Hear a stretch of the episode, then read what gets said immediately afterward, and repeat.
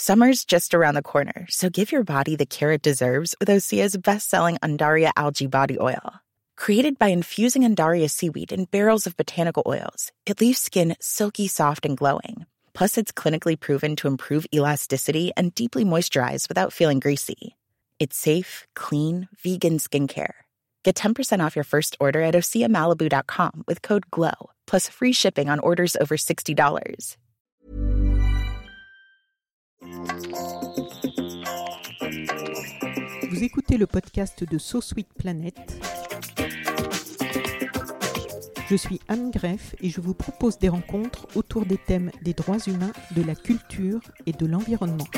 Emel Matlouti, bonjour. Bonjour. Ravie de te rencontrer pour ce très bel album. Merci, pareillement. Nouvel album. On va euh, parler un petit peu de ton parcours, si tu veux bien, de tes engagements, de tes préoccupations aussi, qui sont pas forcément, enfin, qui motivent les engagements, qui les sous-tendent. Depuis ton premier album, tu traces un sillon, une voie artistique personnelle, singulière, et pourtant tu avais exploré différents styles musicaux depuis tes débuts. Je crois qu'il y a eu le rock, le hard rock même, je crois. Oui.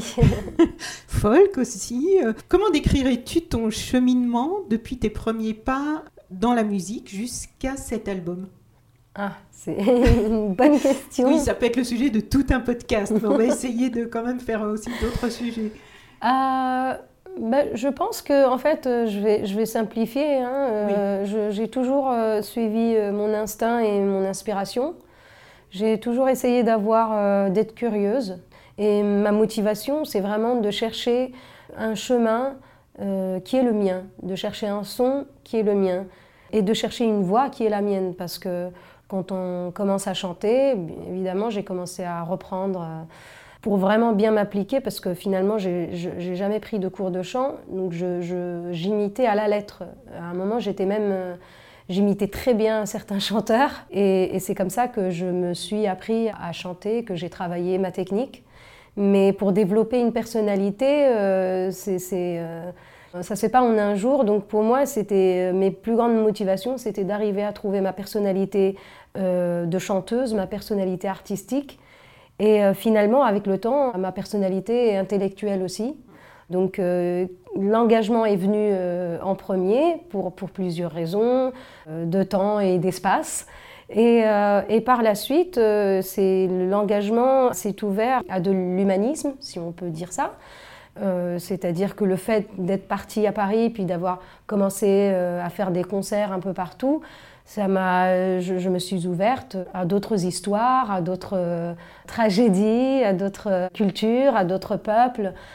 Et voilà, et, et au fur et à mesure aussi, j'ai commencé à me rapprocher de plus en plus de la nature, d'où le dernier album. Donc de plus en plus, j'essaye de me retrouver euh, dans le calme, euh, au milieu euh, des montagnes, parce que les deux forces en fait qui m'inspirent beaucoup, c'est la mer, l'eau ou la rivière et la montagne, parce que c'est des forces devant lesquelles on se sent tout petit. Mais en même temps, c'est des forces devant lesquelles tout le reste s'efface, il n'y a plus rien d'autre d'important. Et c'est un peu ces deux sentiments-là dont j'ai besoin pour travailler euh, la musique. Quelles sont les, les premières musiques ou les premières chansons que tu as entendues? Dans quel univers musical tu as grandi? Parce qu'en fait, il y avait plusieurs cultures autour de toi, j'imagine. Oui, euh, je, je n'ai pas grandi du tout dans une maison euh, classique tunisienne. Alors, j'aime pas généraliser, mais je pense que en général, les gens grandissent avec la musique arabe classique autour de soi. Moi, j'ai plutôt grandi avec euh, les classiques de jazz, de blues, euh, de Sidney Bechet, de Mahalia Jackson et euh, de la musique classique européenne, Mozart, Vivaldi, Beethoven, Tchaïkovski.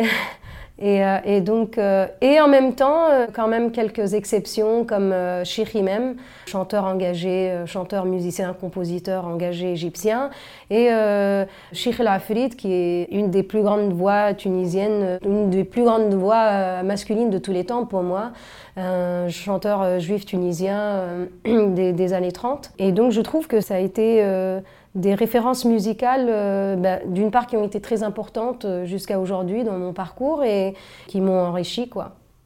Et puis j'avais vu aussi John Bass, Bob Marley, qui eux étaient côté anglo-saxon, engagé. par la suite, alors euh, par ça, c'était mes choix. reprise d'ailleurs de John Bass. Oui, alors j'ai eu une, une, phase John Bass assez longue. Euh, donc au départ, alors après la, quand j'ai commencé à écouter moi-même. Faire mes propres choix musicaux. Donc à un moment, j'étais très dans le métal et le grunge et le heavy metal et tout ça. Et après, donc j'avais même un groupe. Mon premier groupe, c'était un groupe de métal. C'était mes premiers mes premiers concerts un style qui est toujours en moi euh, et dont je, garde un peu les, traces. Et après, tout d'un coup, euh, j'ai découvert John Bass. Et ça a été euh, quand j'avais 19 ans. Et pour moi, c'était, un coup de foudre musical et une, révélation. Et c'est à ce moment-là que j'ai décidé de vraiment apprendre à jouer de la guitare et de me lancer sur scène et d'essayer. Et en même temps, j'ai développé mon âme engagée. Et c'est là que j'ai vraiment voulu commencer un mouvement, quoi, un mouvement artistique où avec euh, la force de l'émotion, comme elle a fait.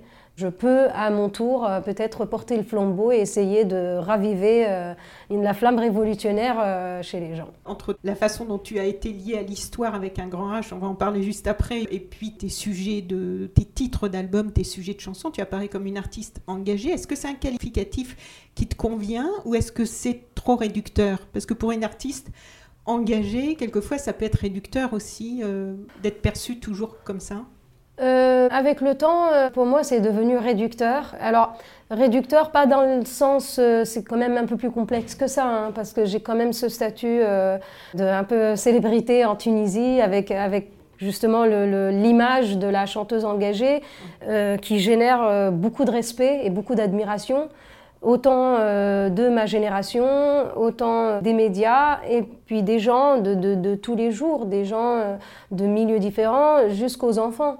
Euh, et donc ça, c'est quand même formidable et c'est quelque chose que, pour moi, c'est un honneur et une grande fierté, on, va dire. C'est-à-dire que même si je ne suis pas la chanteuse la plus commercialisée du monde, je sais que j'ai quand même une, une satisfaction que il y a des artistes qui passeront toute leur vie sans, avoir euh, comme ce statut très, euh, très honorable. Oui. Euh, mais en même temps, je trouve que, parce que quand même, je suis encore jeune et, je n'ai pas encore, je n'ai pas envie de me figer dans l'histoire, donc moi, je, je, continue de créer. Puis, je me définis surtout comme une chanteuse et aussi comme une artiste, parce que ce qui m'intéresse aujourd'hui, c'est pas de faire des chansons ou des mélodies, mais vraiment de, de faire de l'art, quoi. Alors bien sûr, il faut toujours faire des chansons, mais des chansons qui soient fortes, mais aussi des chansons euh, qui, stimulent et qui peuvent être écoutées euh, aujourd'hui comme dans 10 ans, comme dans 50 ans, je, l'espère.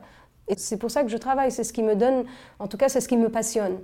Et donc c'est là où ça devient réducteur, parce que les médias, occidentaux, on va dire, parce que je n'ai pas du tout le même problème euh, dans le, dans le monde arabe ou, en Turquie, qui est un pays où je me produis beaucoup. En Occident, on a toujours envie de, me faire enfermer euh, là-dedans et ça en devient réducteur parce que je trouve que euh, ce qui est frustrant, en tout cas pour moi, euh, c'est que du coup, mon travail de, productrice, mon travail de compositrice, d'artiste de, tout court n'est pas, est pas reconnu. Alors, si tu as cette image aujourd'hui de chanteuse engagée, c'est parce que tu as été l'une des égéries de cette révolution tunisienne de 2011, du printemps arabe. Donc, moi, je t'ai découvert à ce moment-là comme beaucoup de gens en France, je pense, par une vidéo qui a beaucoup circulé sur le net. Et là, je crois qu'on est pile entre les deux tours de l'élection tunisienne. Hein. c'est ça Oui, ouais, c'est ça. et du coup, je me demandais hier, en, découvrant ça, ça j'avais poursuivi. Oui, oui, j'avais pas bien suivi, euh, mais je me demandais aujourd'hui quel, euh, puisque ton album est voilà sur des problématiques beaucoup plus universelles, est-ce que tu as envie de dire quelques mots quand même aujourd'hui sur quel regard tu portes sur ce qui s'est passé depuis 2011 C'est derrière toi ou est-ce que tu vibres toujours de tout ça? Ah, ça va et ça vient. Alors, parce qu'en même temps, je voyage beaucoup. Et puis, enfin, quand je, voyage beaucoup à l'intérieur de moi. Hein. Euh, et, puis, je suis, je suis euh, euh, à New York depuis quelques années. Donc, j'ai quand même, j'ai quand même d'autres villes de cœur. Paris est chez moi. New York est aujourd'hui chez moi. je me retire beaucoup dans la campagne au nord de New York. Donc je suis, euh, je suis à multiples identités, on va dire. Mais c'est vrai que la Tunisie, maintenant, ça m'intéresse de plus en plus de, faire un travail pas juste faire des concerts, mais vraiment hein, présenter euh, ma musique et puis même travailler avec la jeunesse. Euh, je suis euh, en contact avec des associations dans, pour les enfants. J'ai vraiment envie de faire beaucoup de choses. Et donc du coup, c'est bien sûr, la Tunisie sera, sera toujours dans mon cœur. Et puis je m'intéresse aussi à ce qui se passe en politique. Et c'est marrant parce que en même temps, c'est très inquiétant. Le résultat des élections, c'est un peu... Du premier tour des premiers tours, c'est un peu, euh, pour moi, c'est entre l'enclume et, comment on dit, et le marteau, ou je sais pas. Donc à la fois, c'est pas du tout rassurant, mais en même temps, euh, il y a quand même un vent de démocratie. En même temps, euh, beaucoup de gens sont abstenus, dont moi. Et à la fois, il y a des choses qui sont drôles. c'est intéressant de voir les réactions qui sont complètement diverses, pour le coup. Euh, suite aux résultats des gens, d'amis anarchistes, d'amis artistes, d'amis euh, opportunistes. Donc euh, c'est extrêmement intéressant. Alors j'espère qu'on va quand même, va, j'espère qu'on va pas retourner en arrière. Et j'espère, je ne sais pas si on va pouvoir progresser comme on le souhaite et comme le souhaitent beaucoup de gens. Mais, mais en tout cas, je vais dire que c'est intrigant.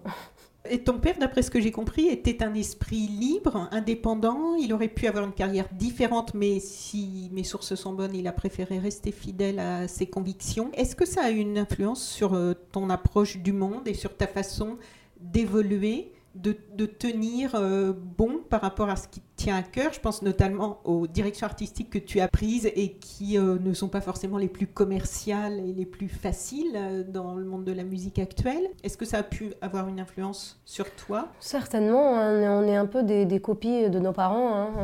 ou alors ou des copies de, la manière dont ils nous ont élevés. alors quand on grandit, bien sûr, on n'idéalise plus autant ses parents, mais je pense que j'ai eu extrêmement de la chance de vivre dans un milieu intellectuel, euh, dans un milieu de gens qui m'ont poussé, poussé euh, pas comme ce que font les parents aujourd'hui, mais je veux dire, il fallait, que je fasse des études et que j'ai été encouragée à lire. Euh, j'ai beaucoup lu depuis toute petite, en arabe, en français. j'ai lu pratiquement tous les classiques avant même d'aller au lycée. Et ça, c'est quand même une grande chance et une grande force. Et puis, oui, de voir un papa qui, est athée, de grandir avec un papa qui est athée, qui, a cette vision tellement, euh, tellement libérée du monde, des choses, euh, des, relations hommes-femmes, euh, de la politique, de la vie. Ça forme forcément un esprit éveillé et, je pense que j'ai tiré de mes deux parents beaucoup d'obstination et et beaucoup de naïveté aussi. C'est ce qui fait que moi, quand je fais des albums, euh, euh, je ne pense pas que ça va pas être un album commercial. Moi, je pense que je, m'efforce de faire un album de qualité musicale. Je me rends compte que ça importe de moins en moins. Euh, en tout cas, dans le monde capitaliste actuel. Mais je trouve qu'il faut quand même avoir les bonnes priorités dans la vie. En tout cas, je ne sais pas travailler autrement. Le texte que j'ai eu pour accompagner ton album euh, dit C'est dans la nature qu'Emel a retrouvé la flamme de son combat ainsi que les armes pour le mener à bien. Est-ce que tu peux nous en dire un petit peu plus? C'est une très belle phrase, hein. j'aurais, aimé l'écrire. Oui, je ne sais pas qui l'a écrit. Il, y a, beaucoup de très bonnes phrases dans le texte qui accompagne ton album. Je me suis demandé qui l'avait écrit. Je pense que c'est Témis Belkadra et je, tiens à lui rendre euh, hommage parce que c'est un jeune très passionné, qui n'est pas assez reconnu et qui écrit magnifiquement bien et j'espère qu'il aura un grand avenir. Il est journaliste ou écrivain? Il est freelance, c'est un jeune freelance qui essaye de se débrouiller comme il peut, qui, qui fait des choses de temps en temps.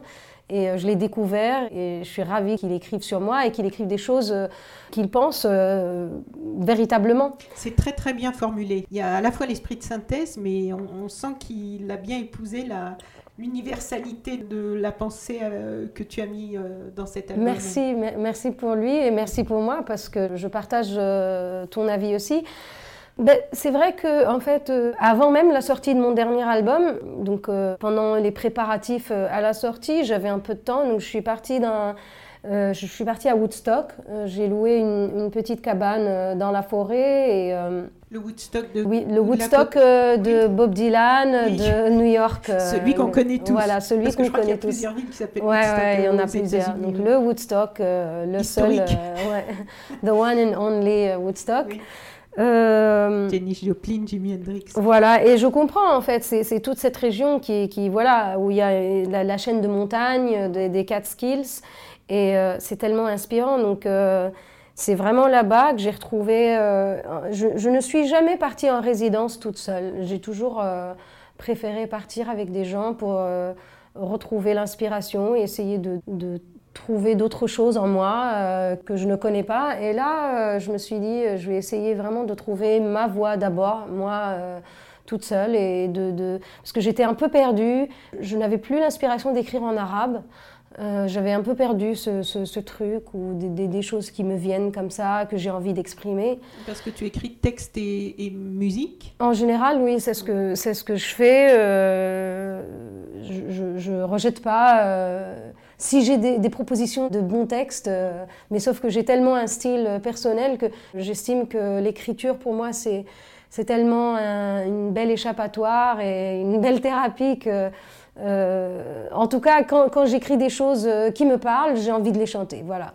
Et, euh, et donc, pas l'anglais, c'est plutôt en anglais cette fois-ci. Donc j'ai perdu un peu cette chose que j'ai eue depuis que j'ai commencé à écrire en tunisien, parce que c'est vraiment écrire en tunisien qui me plaisait. J'écris en arabe littéraire. J'ai une bonne euh, base d'arabe littéraire, grâce à, mon papa et, et euh, voilà, j'étais plutôt bonne élève en arabe littéraire, donc j'ai toujours cette base en moi. Et de temps en temps, il y a des choses qui sortent en arabe littéraire.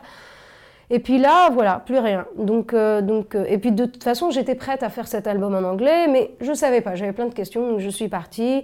J'ai ramené tous mes carnets. Et puis pour la première fois, je me suis vraiment posée avec la poésie.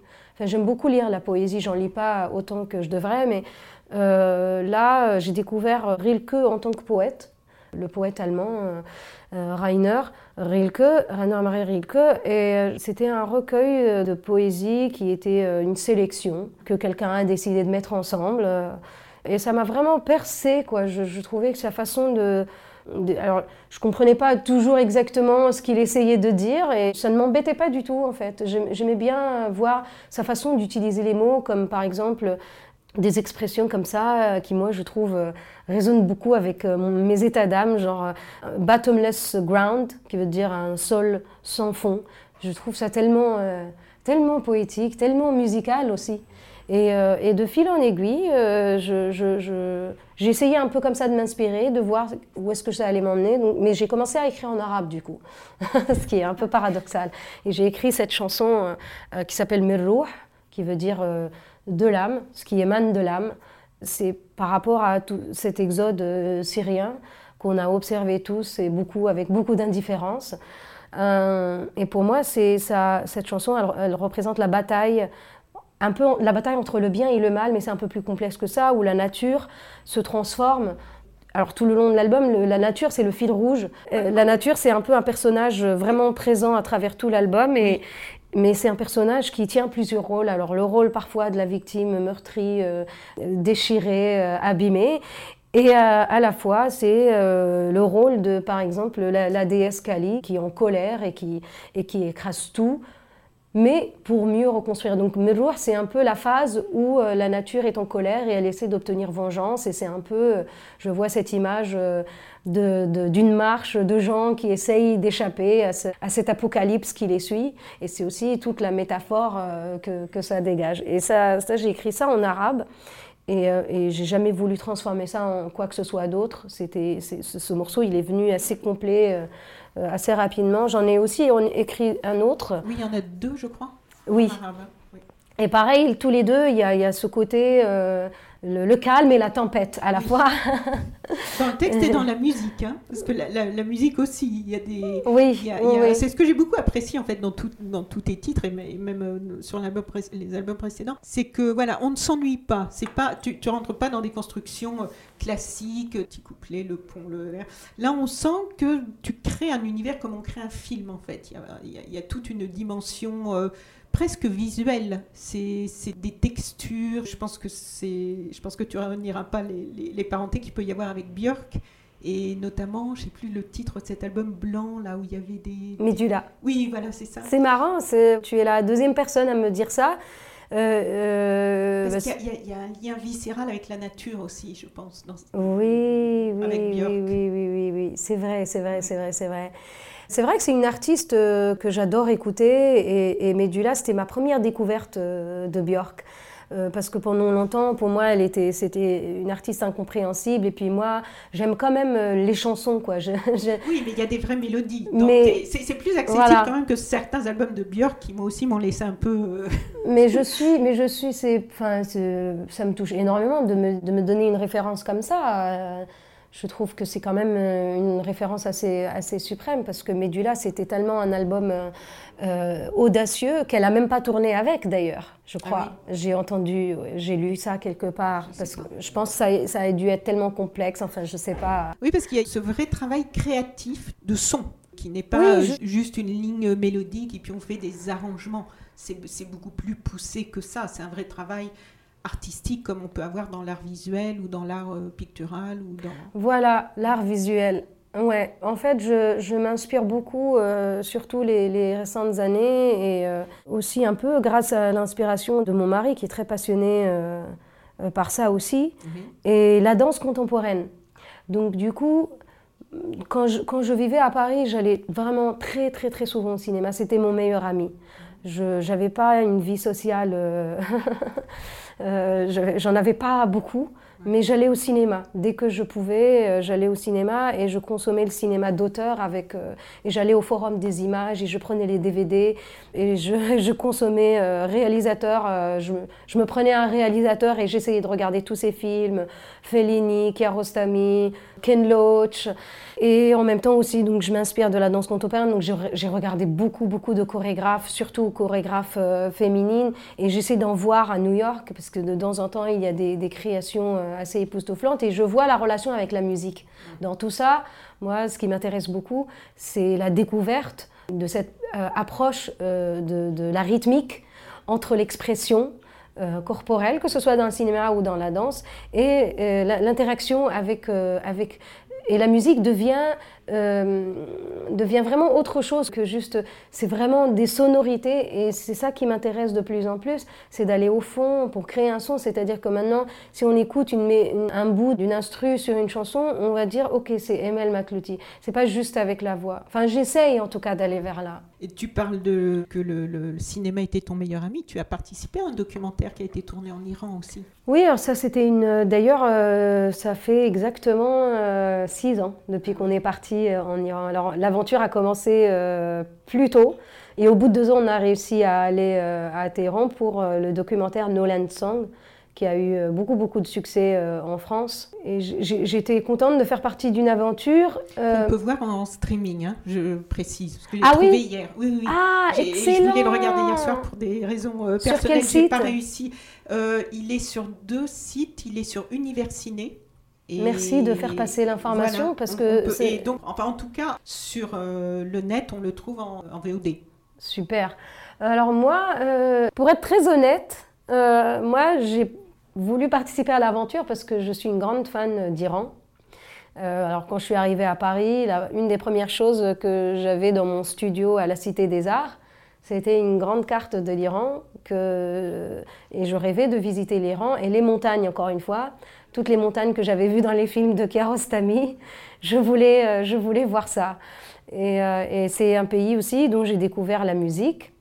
Donc, cinéma, il y a une création très Donc le cinéma, et moi j'ai toujours découvert la musique à travers le cinéma. Même chose pour, pour, la, pour la Turquie, euh, pour laquelle j'ai une grande passion aussi. Mhm. Et euh, pour moi, enfin, le, le, chant iranien comme, en tant que chanteuse, je trouve que c'est tellement fascinant. Ils ont une technique extraordinaire et une musique tellement profonde. ces mélodies qui peuvent parler, par exemple, des nuits de Téhéran, mais ça dégage euh, tellement, ça, sort, toute l'âme est exposée euh, devant nous.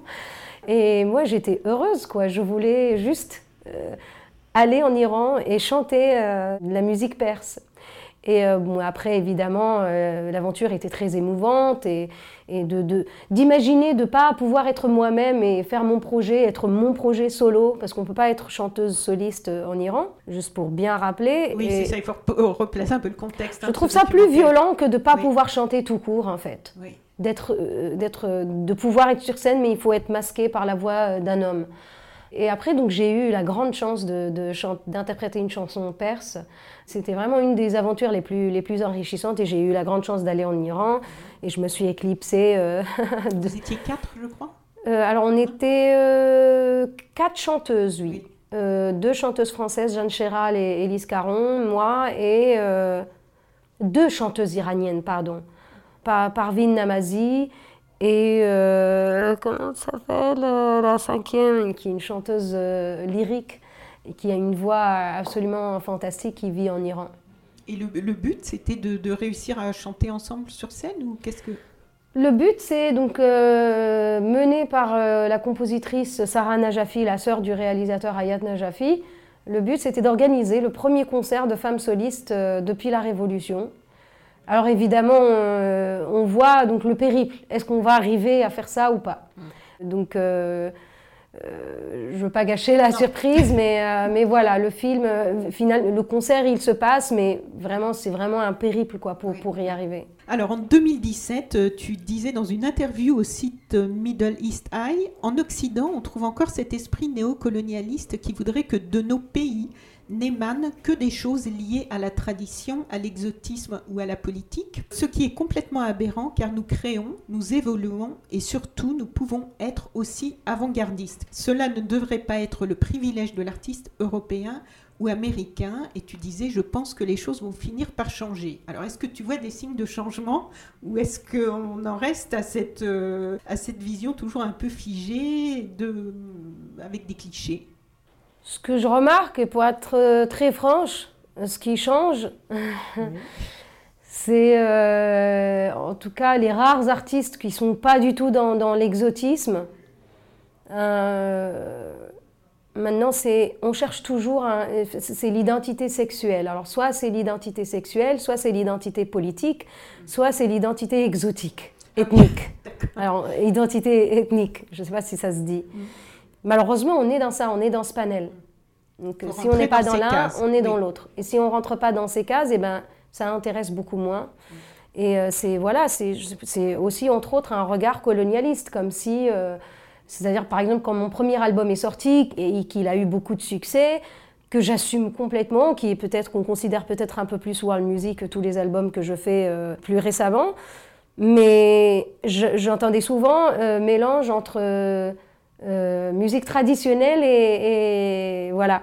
Mais c'était pas du tout de la musique traditionnelle. C'est-à-dire que quand j'allais en Tunisie, les gens ils pouffaient de rire.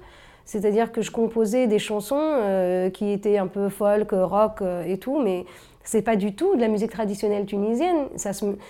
Enfin, du coup, les gens, ils attendent, ils s'attendent toujours à ce que, à ce que voilà, les gens, les gens de, pays arabes ou même d'autres pays, ils vont forcément rapporter euh, des épices et, de la tradition euh, et des conflits politiques. Alors, tu as relié assez tôt, en fait, les situations particulières que tu vivais dans ta propre vie et en Tunisie à des situations universelles. Tu les as reliées euh, à des contextes que tout être humain peut rencontrer, en fait. Qu'est-ce qui t'a donné envie d'élargir? Parce qu'au début, tu parlais vraiment de situations politiques ou de choses que tu vivais là où tu étais. Aujourd'hui, les, préoccupations sur cet album, ça concerne tout le monde. Ça, peut toucher n'importe qui sur la planète, en fait. tout simplement, en fait, euh, en tant qu'artiste, on s'inspire euh, de ce qui nous entoure, de ce qui nous touche, euh, de notre environnement immédiat. Mhm. donc, la personne qui a écrit l'album Kelmti Aura, c'est plus celle que je suis maintenant. Alors, on a toujours quelque chose de soi qui, qui, continue de voyager, mais avec le temps, avec l'âge, avec euh, les, voyages, les déménagements, on, évolue quoi. Et la maternité. La maternité. Et euh, d'une certaine manière, on se rapproche, en fait, finalement, je trouve qu'avec avec la maturité, qu'avec l'âge, etc., on se rapproche de la version la plus honnête de soi. Et j'ai découvert vraiment ça quand j'ai fait mon dernier album En scène. J'ai trouvé que c'était, c'était, cet album était vraiment la plus honnête expression de moi-même.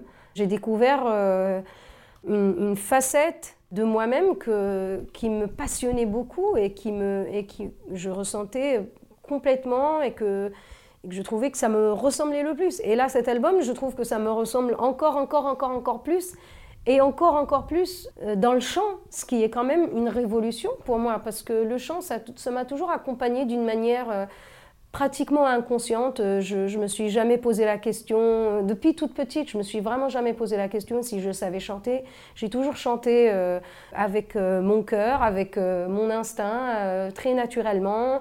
je ne me pose jamais, enfin, je, ne m'entraîne jamais pratiquement. Je, ne chante pas quand je quand je dois pas chanter. Enfin, c'est quelque chose qui est là et que j'utilise. Euh, et donc, fait partie de ta vie. Et donc, j'ai pas forcément toujours écrit pour ma voix, pour mon type de voix. Et là, euh, d'un coup, je trouve que, surtout aussi via la langue anglaise, j'ai trouvé que ma voix s'est positionnée d'un coup, euh, comme sur un fauteuil dans lequel on est extrêmement confortable et elle ne fait pas semblant, elle n'essaie pas de, de faire des, des, pirouettes et des péripéties. Euh, elle est juste là, elle interprète avec émotion. Oui. Dans les interviews que, j'ai pu réécouter de toi d'il y a presque dix ans, qui était à l'époque autour de la révolution en Tunisie, tu parlais déjà beaucoup de prise de conscience. Prise de conscience d'une situation, prise de conscience des acquis. Aujourd'hui, le sujet des prises de conscience a changé sur ton dernier album, mais tu parles encore beaucoup de prise de conscience. Qu'est-ce qui t'a aidé, toi, à avoir des prises de conscience je pense que tout le monde est né avec des prises de conscience. Personne, euh, quand on voit euh, des gens aller voter, même pour un candidat euh, dont on n'est pas content, il y a quand même une prise de conscience là-dedans. Les gens ont eu envie, cette personne s'est levée le matin, a eu envie d'aller voter.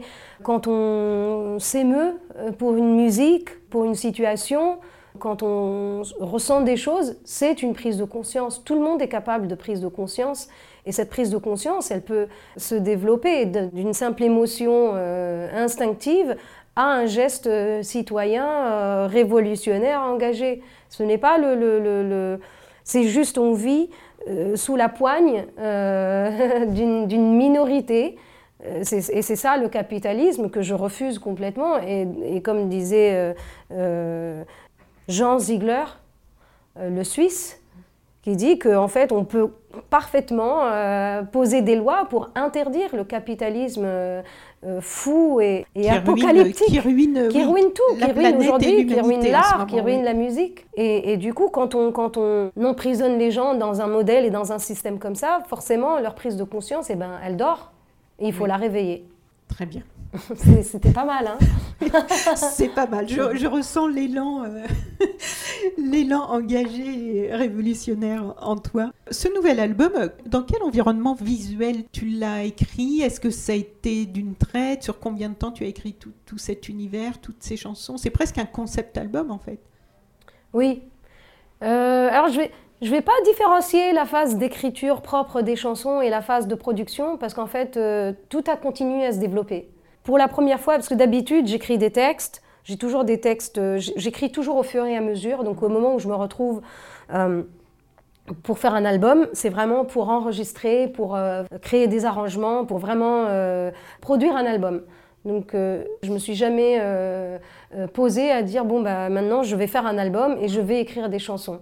Ça a toujours été bon bah j'ai des chansons, je fais une sélection et puis je commence à faire un album. Là, là, c'était pas du tout ça. Je me suis posée pour écrire, éventuellement dans le but euh, d'un album. Et sauf que les chansons ont continué à se développer. J'ai laissé en fait la, porte ouverte euh, pratiquement jusqu'à la dernière minute. Donc j'ai continué d'écrire des nouvelles chansons jusqu'il y a quelques mois. Donc la phase d'écriture et de production, elle a commencé euh, l'été 2016. Après, euh, je suis repartie en résidence. J'ai fait en fait une série de résidences à chaque fois dans des endroits différents euh, de la campagne euh, new-yorkaise et à chaque fois dans des petites villes autour de Woodstock.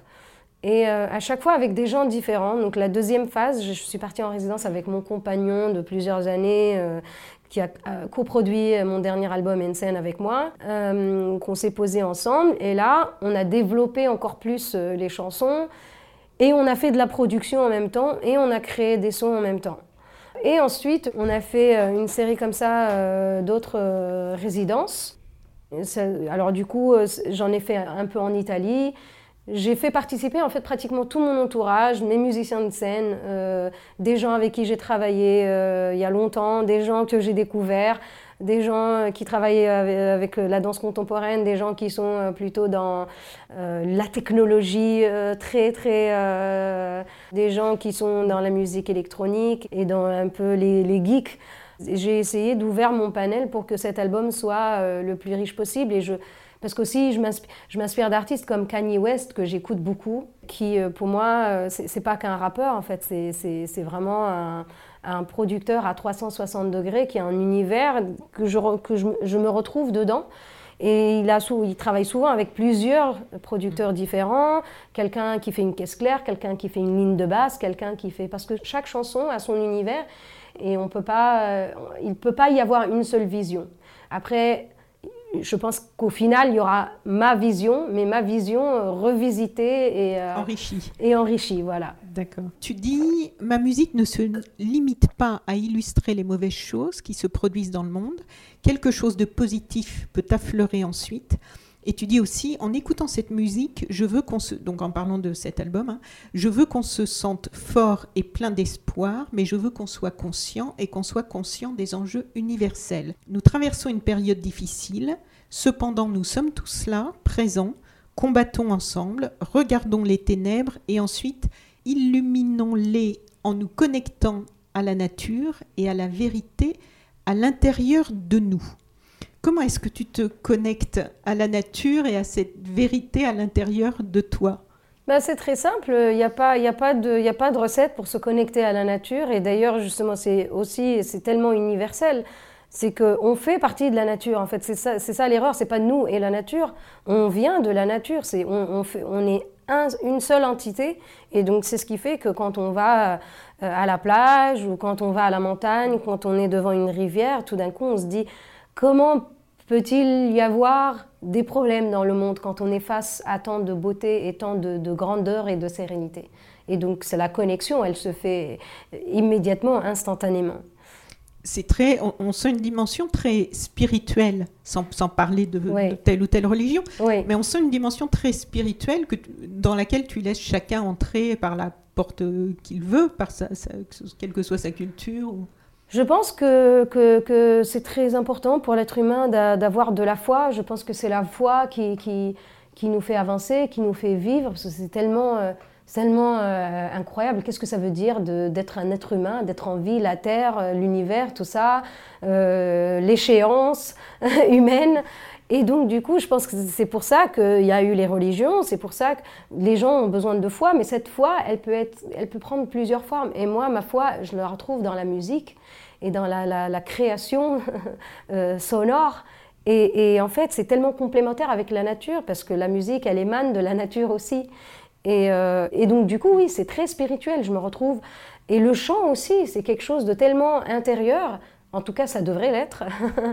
Euh, et du coup, c'est automatiquement, peut-être dans cet album, comme j'ai posé ma voix d'une façon plus sereine que d'habitude, et de façon, j'ai fait des nappes de voix, des nappes de son, j'ai utilisé beaucoup de bruit, de nature.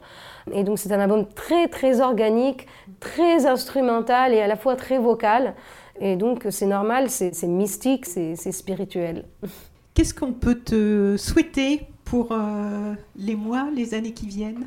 Beaucoup d'argent pour que je puisse euh, continuer de créer, parce que quand on veut créer de la qualité, quand on veut collaborer avec des créateurs de qualité, on a besoin d'argent. Euh, bah, peut-être de la longévité, parce que je pense que je, ne pourrais rien faire d'autre dans la vie.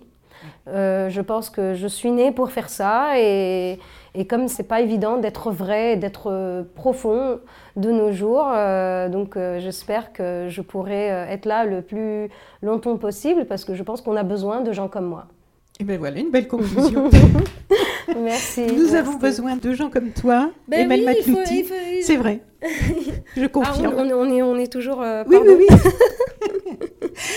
euh, Oui, c'est pas, c'est pas, c'est pas par manque de modestie, mais je pense que et moi j'ai besoin de gens aussi qui, qui fonctionnent euh, avec avec leur cœur, avec leur, leur âme comme vous dans, dans, votre travail et dans les questions que vous posez. Merci beaucoup. Très bonne continuation, très beau succès et longue vie à cet album. Merci. Que j'espère tu porteras sur scène et que j'espère j'aurai l'occasion de, de, voir interpréter. Oui, oui, le 29 octobre au Café de la Danse. Euh, j'espère vous voir. À Paris. Oui, à Paris. Et puis ensuite des dates euh, un peu partout, j'imagine. Je te le souhaite. Merci. Merci. Au revoir. Au revoir.